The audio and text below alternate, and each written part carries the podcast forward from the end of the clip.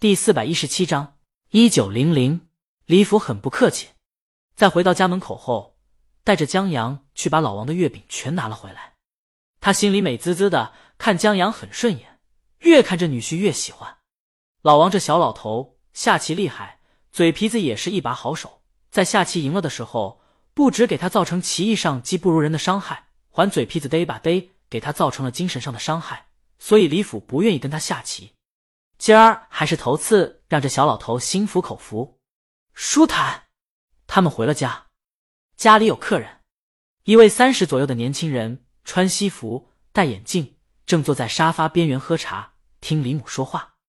在见到他们进来以后，忙站起身：“老师，这是李父带过的学生，张超来了。”李府按下手，坐坐。张超点下头，看了看后面的江阳。江阳手里提着两盒月饼，月饼的包装同他的一模一样。他以为江阳也是来看老师的，只是不知道是哪一届的学生。琴声在响，流淌着《梁祝》的琴声，宛如两只蝴蝶在起舞，从琴房顺着台阶流淌。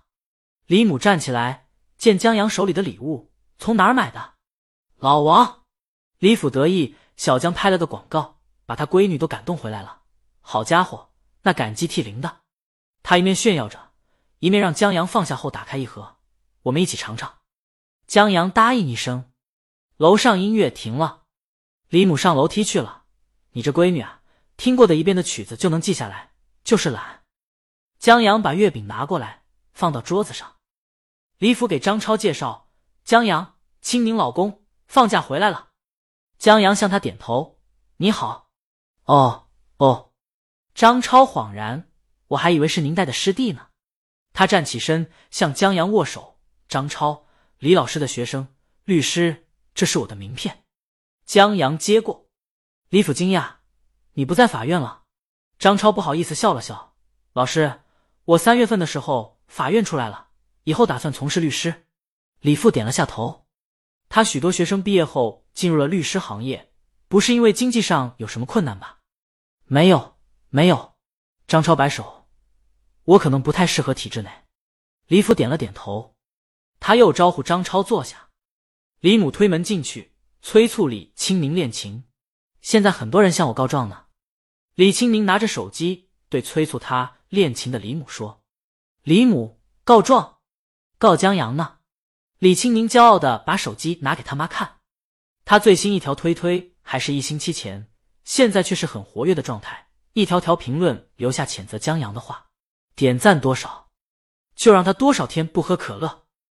这评论高居榜首。李清明看了一下点赞数，江阳下辈子都不用喝可乐了。我一个大老爷们，在几成鱼罐头的地铁上泪目了。你老公太缺德了，偶像管一管你老公。中秋节啊，团圆日啊，就让我们看这个。现在江阳公司的广告有许多粉丝。他们都是江阳广告的粉丝。鉴于有迟到的初恋和汽水广告的虐狗，他们还以为这次广告又是一个秀恩爱的广告呢。所以刚开始看的时候，搭讪、假装打电话什么的还挺舒心。谁知道里面竟然有刀子。他们再次想起了江阳最初的广告，以缺德着称，还进化了。中秋节放着广告，又催泪又缺德。你怎么欺负你老公了？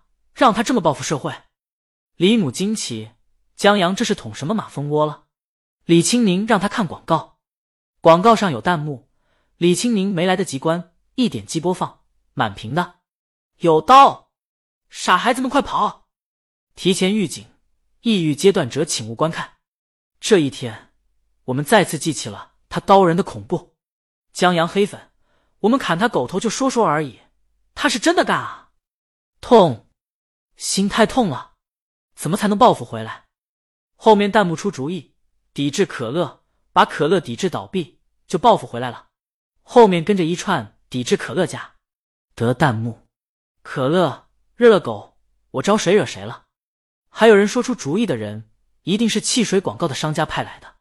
当然，还是有人说这广告好画的，不行留看下去吧。关于亲情的，我中秋节要回家了。顺便狗粮党粉转黑了，相同的留言不少，很多都是因为中秋假期不打算回家的，现在想回家看看。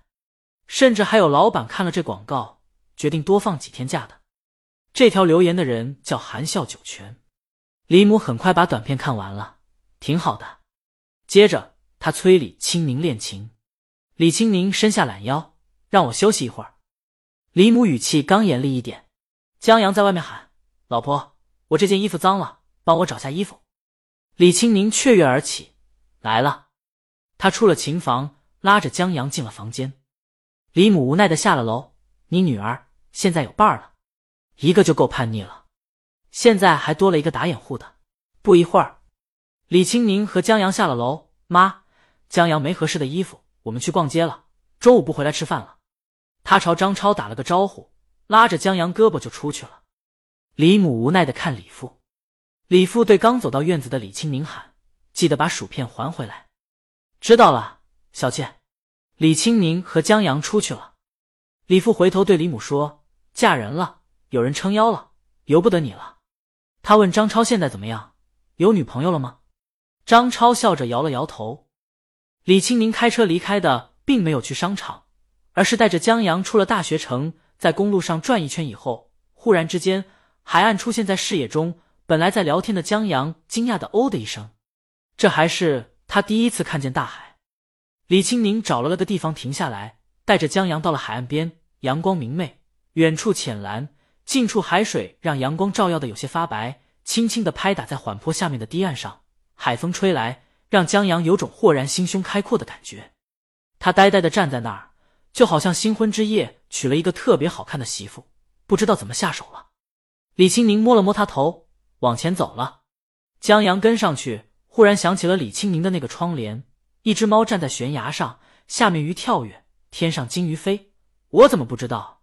以前你那么喜欢黑猫啊？在京都的家里，江阳就没怎么发现笔记本上手绘的猫之类的。李青宁停下脚步，海风有些大，把头发都吹乱了。他把头发扶到耳后，想知道，叫姐姐，姐姐。江阳叫的很干脆，昨天都当过叔叔了。李青宁继续往前走。我记得大学刚加你好友的时候，你叫什么来着？一九零零。李青宁转过身，看着江阳倒着走。你先说说这个，我再告诉你。本章完。